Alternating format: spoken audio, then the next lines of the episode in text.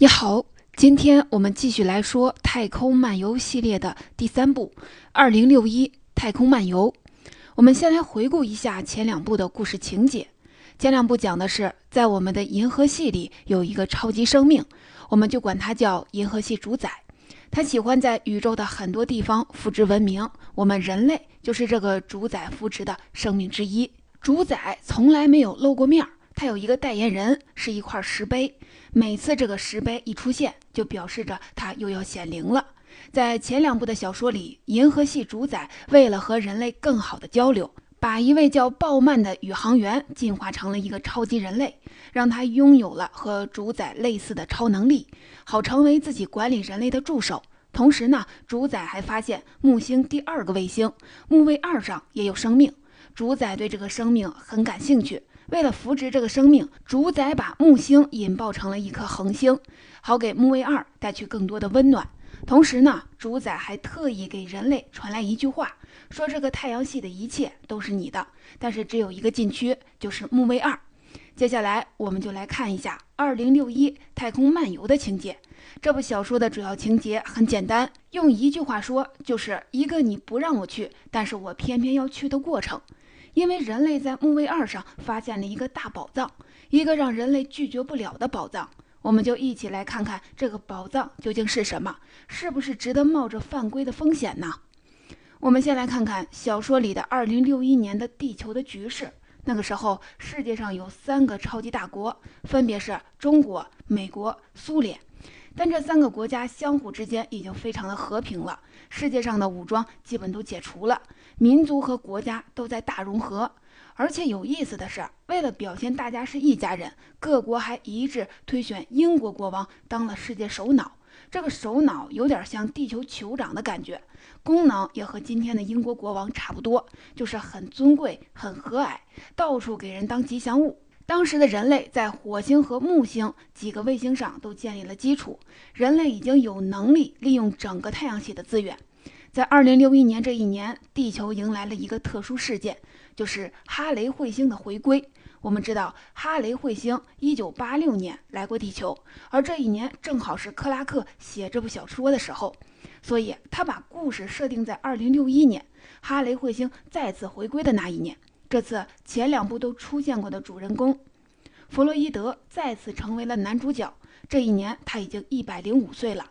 那个时候人活到一百零五岁时是很常见的。弗洛伊德的身体素质大概相当于今天六十五岁的人。因为哈雷彗星的回归，人类特意组织了一次活动，就是乘坐当时人类最先进的宇宙飞船到哈雷彗星上去探险。这次活动邀请弗洛伊德参加。弗洛伊德很高兴的就同意了，这艘飞船我们就管它叫哈雷彗星号吧，就愉快的从地球向哈雷彗星进发了。小说里又介绍了很多这艘飞船的背景故事，基本上都是这艘飞船的主人怎么发家的，涉及了好多人物，但都不重要，我就直接都给你略去了。还有在大家登上了这艘飞船之后，小说又塑造了很多人物，但是都不重要，我就直接给你略去了。简单说就是，大家一路开开心心的靠近了哈雷彗星。下面硬货就来了，我们来看看在作者的笔下，哈雷彗星是一个什么样的情景。首先，我们介绍一下哈雷彗星，它是一颗周期性回归的彗星，大概七十五到七十六年回归一次太阳。它离太阳最近的时候，比离太阳最近的水星还要近；但远离太阳的时候，比离太阳最远的海王星还要远。它就是这么一个忽远忽近的运动的星体。哈雷彗星的核心部分叫彗核，直径十五公里左右，是一个芒果的形状。构成彗核的主要物质是固态水，就是冰。它每冲到太阳跟前一次，就要被太阳风吹的变瘦一圈儿。那些被吹出去的物质在空中可以蔓延几亿公里，就形成了那个壮观的彗尾。我们先来说一说。一艘宇宙飞船是怎么追上哈雷彗星的？哈雷彗星是一个高速运动的状态，它在靠近太阳的时候，速度是大概是每秒钟几十千米，所以飞船要先追到哈雷彗星，再和它保持一个相同的速度飞行一段。这就很像我们看到的两架飞机在空中加油时候的情景，两者相对太阳的速度都看起来飞快，但它俩之间是相对静止的。当时人类的科技已经很发达了。哈雷彗星号就顺利的靠近了哈雷彗星，然后开始并排和哈雷彗星一起飞。这时候飞船上是什么都看不见的，只有一片雾气，因为飞船进入哈雷彗星的彗尾。过了大概一个小时，哈雷彗星的彗核渐渐地露出来了，就是那个芒果形的物体，可以看见表面坑坑洼洼的。飞船挑选到了一个合适的降落地点。其实说降落在哈雷彗星不太准确，应该是贴在哈雷彗星上，因为哈雷彗星的质量太小，它产生的重力也就非常的小。小说里说，一个物体从一米的高度落到哈雷彗星的表面上，需要落十五秒钟。所以说，飞船是贴到了哈雷彗星上的。并且，如果稍微的贴快点，还容易被弹出去。登陆之后，大家就穿好宇航服，从飞船上下来了。这时候，大家抬头一看，老天啊，这不是旅游来了，简直就是到太空里挖煤来了。因为站在哈雷彗星上的观感，就跟掉到了煤矿里是一样的。首先，天空几乎完全是黑的，因为彗尾的物质把太阳光给遮挡住了，只能靠头顶的探灯看清东西。其次，彗星上的所有地方也都是黑的，还有各种坑坑洼洼的水坑，地表没有一块平整的地方，身边全是黑色的悬崖峭壁。这里补充一些背景知识：真实的哈雷彗星就是一个非常脏的冰球，它的构成里有百分之八十都是冰块，很像一个冰淇淋球掉到了煤堆里滚了几圈之后的样子。而冰块表面的黑色，就是飞行中沾上的各种星际尘埃和杂质。整个哈雷彗星表面唯一和煤矿不一样的地方，是遍地都是喷射到天空的水柱，样子很像我们在地球上看到的那种射向天空的探照灯。这些喷到天上去的超大水柱，其实就是哈雷彗星彗尾的来源。因为哈雷彗星的引力很小，所以这些水柱一旦被喷到了空中去，就再也没有引力把它们给拽回来。所以哈雷彗星就像是一个洒水车一样，一边走一边漏水。接下来，小说里描写了大家在彗星上自由活动的情景，有人去观察喷泉，还有人在彗星上找到了隧道，沿着隧道进行探险。这里没有太多的情节，主要是人物在对话，还有一些对场景的简单描写，我们就不详细的展开了。情节的转折就在这时出现了。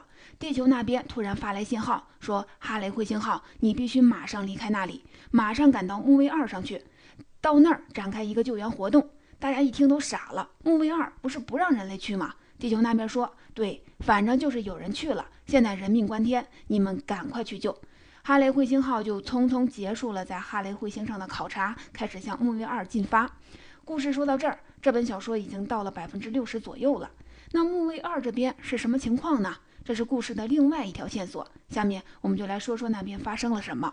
其实，早在弗洛伊德他们出发去哈雷彗星之前，地球上还有另外的一艘宇宙飞船先出发了。这艘飞船是哈雷彗星号的姊妹舰，它的目的地就是木卫二。主宰不是不让去木卫二吗？没错，是不让。但人类这个物种你也知道，越是有人说不许，就越有人想去。而且主宰说的不是不能登陆木卫二吗？那好，我们不登陆啊。我们就围绕着木卫二绕绕圈，采点数据，这个不算登陆吧？但后来飞船的高度越降越低，基本上是贴着木卫二表皮在绕了。这艘飞船本来是很老实的，在木卫二上空环绕，但飞船上突然发生了一次武装劫持，一个船员掏出了一把枪，顶着舰长的脑袋说：“马上到木卫二上降落。”舰长呢，就只好把船停在了木卫二上了。在小说里，自从木星变成了一颗小太阳之后，木卫二表面很多地方的冰层就融化了，所以飞船是着陆在海里的。停靠时，飞船受到了冲击，船坏了，再也飞不起来了。而且飞船刚一着陆，就从水面上窜出了一只几十米长的大怪物，长着一个鹦鹉的大尖嘴，直接就把一个船员给吃掉了。大家都吓坏了。然后船员们还看见各种巨型的怪物在水里是游来游去，也不知道是要干嘛。船员就赶紧的向地球发出求救的信号，地球这才派出了哈雷彗星号去救他们。这时候我们要来解释一下这艘船降落到木卫二上的动机。在飞船上有两个人值得一提，一个是弗洛伊德的孙子，我们叫他小弗洛伊德，他是这艘飞船的大副；另外一个人叫范德伯格，我们就管他叫小范吧。小范是一个科学家，这艘船被劫持降落到木卫二上这件事儿就和小范有关系。这次劫持行动背后有一个幕后黑手，这个幕后黑手是地球上南非的一个财阀政治集团。简单的说，这艘宇宙飞船就是这个财阀集团派到木卫二上去找宝藏的。这有点像当年的西班牙皇室资助哥伦布去探索新大陆的感觉。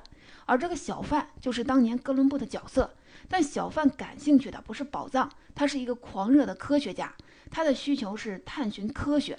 能去木卫二是所有人类科学家梦寐以求的事情，但是财阀集团要找的是什么宝藏呢？这宝藏可厉害了。最开始是有人在地球上通过望远镜发现木卫二的阴影里出现了一个亮点，人类就对这个亮点进行了光谱分析，分析完以后惊呆了，发现这是一颗巨大的钻石，具体的大小要到现场测量才行。所以，南非这个财阀就找到了一个狂热的科学家小贩，联手制造了一次大胆的登陆行为。但是现在飞船出意外了，只能呼叫哈雷彗星号来救他们。看到这个地方，你可能会奇怪了：那个主宰的助手，人类的好朋友鲍曼到哪儿去了呢？在这艘飞船登陆之前，鲍曼怎么没有出手阻止人类登陆木卫二呢？对于克拉克为什么要这么写，我们到最后会给你一个解释。下面我们再回到这艘搁浅的宇宙飞船上，科学家小范拉着小弗洛伊德给他开飞船，两个人就直奔大钻石去了。一路上沿途就能看见很多亮晶晶的碎钻，这些碎钻都是房子和汽车那么大的。最后两人到了大钻石跟前，这是一座几百米高的晶莹剔透的小山。小范简单的测量了一下，这块完整的大钻石的质量大约有一百万吨，换成克拉。就是二乘以十的十七次方克拉，但小范感兴趣的却不是这块金刚石的经济价值，而是它的科学价值。他向小弗洛伊德解释了一下这颗超大钻石的来历。在小说的设定里，木星的核心原来是一颗巨大的钻石，但在木星变成太阳的过程里，他也不知道因为什么原理。总之，这块钻石从木星的肚子里掉出来了，然后砸到了木卫二上，就形成了一个在地球上能看见的亮点。地球的利益集团看中了这块巨大的钻石价值，这才策划了这次人类飞船降落在木卫二的行动。但是小说里并没有说他们打算怎么把这块钻石运回地球。小范只是来确定这个钻石的尺寸和一些数据。写到这儿，整篇小说已经进行到了百分之八十的篇幅。那么，这个巨大的金刚石的设定符合逻辑吗？我们从小说里跳出来一下，给你补充一些信息。一百万吨的钻石确实很让人眼前一亮，但是我们要问的是，木星的核心真的是钻石的吗？或者说木星上可能有钻石吗？其实这两个答案都是否定的。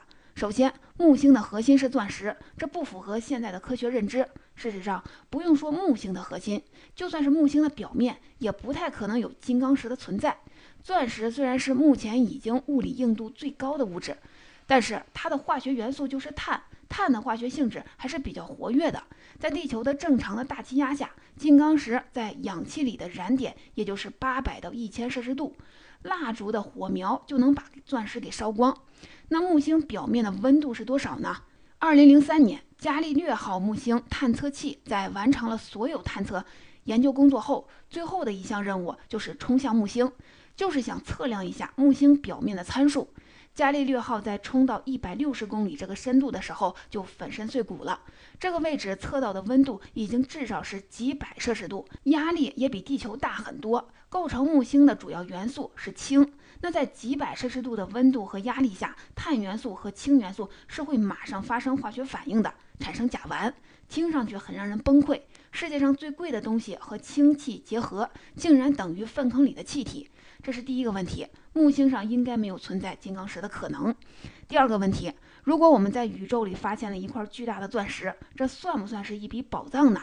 答案是，钻石本身不算。首先，这个钻石根本带不进大气层，在进入大气层的这过程里，钻石会一把火烧掉，变成一颗火流星，全部烧成二氧化碳。当然了，一次烧掉一百万吨的钻石，这是一个很浪漫的事儿。你可能会说，我才没有那么傻。我可以一点点的切成小块，用宇宙飞船一点点的运回来，这个呀倒真是可以，但又马上变成一个经济学的问题了。因为只要你运一满船的金刚石回地球，那地球的钻石价格立刻就崩盘了，因为人类千方百计的在地球上营建的钻石的稀缺性瞬间就消失了。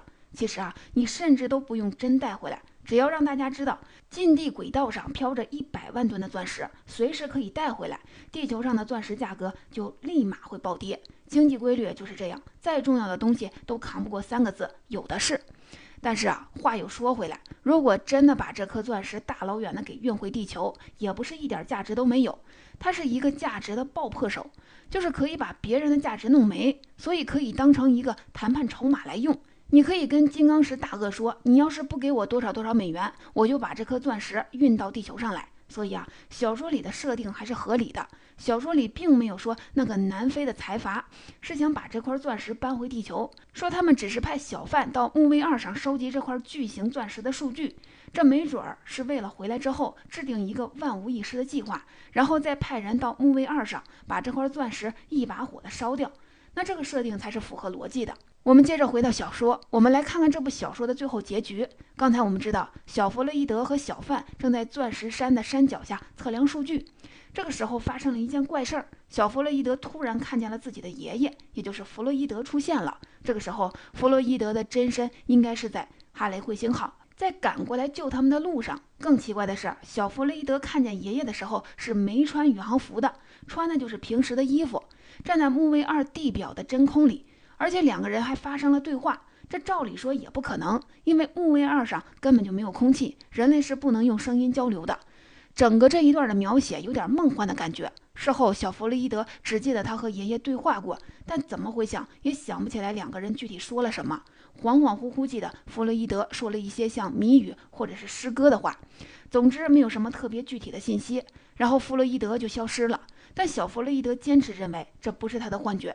这个描写算是给小说增加了一些魔幻的气氛，也是为后面更魔幻的情节埋下了一个伏笔。接下来，救援部队哈雷彗星号成功的降落在了木卫二上，整个救援行动很顺利，把这艘船上的幸存者都给救走了。这时候，小弗洛伊德也看见真的爷爷了。他就对爷爷说：“我刚才在木卫二的表面上见到你了，而且你还没穿宇航服。”弗洛伊德当然是一脸的蒙圈，表示自己并没有离开过自己的宇宙飞船。最后，飞船就带着所有幸存者离开了木卫二。这部小说的情节到这儿基本上就结束了，等于说是一个皆大欢喜的结局吧。不过，在小说的最末尾，还有一个比较让人费解的小段落，大部分的读者看到这里都会说看不懂。我看了很多遍。我觉得我也不确定，我理解作者的意思了吗？为了忠实的传达原著的内容，我把最后一段的内容按我的理解转述给你。小说的最后一章题目呢叫三位一体，乍一看上去好像是一个和主体故事没有太大关系的章节。这个章节一上来就是弗洛伊德和鲍曼在对话，这一部鲍曼就出现了这么一次，但是没有参与任何的具体情节，只负责和弗洛伊德说话。整个段落就是弗洛伊德问。鲍曼回答，问的都是一些宇宙大事、人类的命运，还有主宰的身份等等。对话的感觉像鲍曼在向弗洛伊德介绍团队的各种规则，好像是弗洛伊德也刚刚加入了老大哥这个助手团队。而且在这个过程里，弗洛伊德还说了一句话，是这么说的：“哦，原来哈尔你也在这里啊。”然后哈尔还向弗洛伊德打了招呼。这个哈尔就是那台超级电脑哈尔。按照上下文的意思。应该是哈尔和鲍曼合为了一体，但是是在什么时候合体的？为什么要合体？这个过程小说里都没有介绍。总之啊，最后这一章里的意思就是，哈尔和弗洛伊德也加入了鲍曼这个助手团队，因为鲍曼自从变成超级人类之后，本来也不是一个独立的个体了。这一章的题目叫三位一体，意思就是合三为一，变成一个超级个体。这三个人的共享回忆、共享思维，一起担负起主宰助手和人类守护神的责任。而这最后一章也能帮助我们解开之前小弗洛伊德看见爷爷的困惑。他在木卫二表面看见的爷爷，应该就是这个三位一体的一个分身。但你可能就要问了：那弗洛伊德是什么时候被主宰吸收进去的呢？主宰为什么要吸收弗洛伊德呢？所有这些问题，作者都没有交代。说实话，这个段落确实有点超现实，但是不理解也无所谓，因为一点也不耽误接下来读第四部作品。总结来回顾一下《二零六一太空漫游》的情节，不得不说，这一部相对第一部和第二部各方面都要弱一些。整个小说可以用一句话概括，就是有两波的地球人，一波去了哈雷彗星上玩去了，另一波到木卫二上找宝贝去了。最后去哈雷彗星那波把去木卫二那波给救了，就这么点事儿。下面我们来看一下这部小说在整个《太空漫游》四部曲里的位置。首先呢，在这部小说里，最让人觉得费解的是前面两部小说的两个重大的角色，鲍曼和主宰都没有出现过。首先，鲍曼应该出来，他是人类的好朋友、好帮手。现在人类跑到木卫二上去找宝贝，这是禁止违规的事儿，鲍曼应该出手制止才对。这是第一个疑问。第二个疑问是，主宰那么明确的说了，不让去木卫二，不让去木卫二，但人类真去了之后，怎么一点惩罚都没有呢？要管理宇宙，令行禁止是基本要求吧？主宰对自己禁令就这么儿戏呢？这是第二个疑问。下面我试着给你分析一下。首先啊，第一个疑问，在这部小说里，鲍曼为什么不出手阻止人类登陆木卫二呢？从整个系列作品看，克拉克这么设定是有他深意的，而鲍曼选择不出手相助，也是一个清晰的理性的决定。这也正是克拉克本人的选择。在这部小说里，字里行间，克拉克都在歌颂一种人类的精神，就是那种天生的探索欲望，那种旺盛的好奇心。你看啊，从第一部开始。当人类还是猿人的时候，他们第一次看到石碑就好奇，在月球发现石碑也是好奇，才去了木星。不也是因为好奇，鲍曼也不会走到石碑里。后来又是派发现二号，又去哈雷彗星，最后去木卫二，全都是因为两个字：好奇。在克拉克看来，不就是因为这种好奇心，才支持着人类有了所有的成就吗？再说的大一点，就是这种好奇心，才让人成为了人。但你可能还会说，平时可以好奇，但这次不一样啊！主宰你也敢违背吗？而克拉克的回答还是可以违背，这就涉及一个价值观的判断了。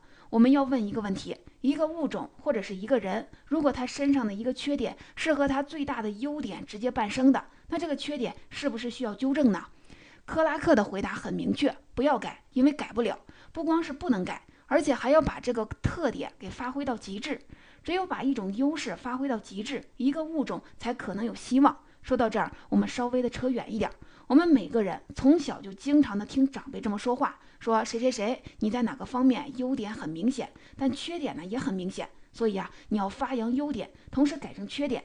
但是后来我们渐渐的发现，在那些激烈竞争的领域，优点和缺点其实是一个伴生关系。一个真正的优点背后，肯定都站着一个相对的缺点。打一个比方，比方说姚明有身高的优势，那相应的速度肯定就要致命的弱项。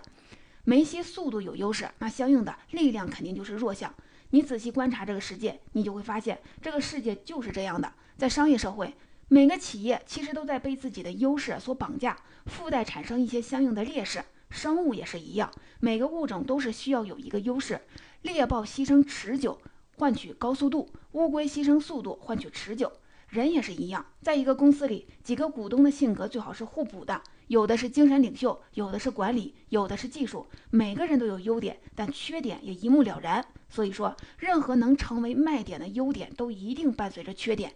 逆否命题也是成立的，就是说，如果你的所谓的优点不伴生着强烈的缺点，那你的这个优点可以说只是一个平庸的点。那我们看看人类有什么贯穿始终的优点呢？可能还真是那种天然的探索欲望、旺盛的好奇心。我要自由地展现我的天性。再说的宽泛一些，也可以总结成那句话：不自由，吾宁死。那这样整个逻辑就说得通了。在克拉克看来，人类最大的优点就是这颗向往自由的心，但也伴生了一个缺点，也就是好奇可能害死猫。而且这个基因是写在每一个人类的基因代码里的。这个人不好奇，那个也会好奇。就算鲍曼管得了今天，也管不了永远。所以啊，这是一个不用改也改不了的缺点。咱们兜了这么大的一个圈子，现在可以解释第一个问题：鲍曼为什么没有插手管人类登陆木卫二这件事儿？因为好奇心旺盛，这事儿就是人类最大的卖点。所以鲍曼也知道这就是人类，于是他做了一个很明确的判断：不干涉。这是关于第一个疑问。下面我们来看第二个疑问。第二个问题：人类明确的违背了主宰的旨意，登陆了木卫二，主宰为什么没有惩罚人类呢？其实啊，这问题的答案是有惩罚的，只不过这个惩罚来的比较迟，要在公元三零零一年才到。这也就是我们的《太空漫游四部曲》的最后一部，在三零零一太空漫游里，人类会为自己犯下的错误买单。欢迎你继续关注。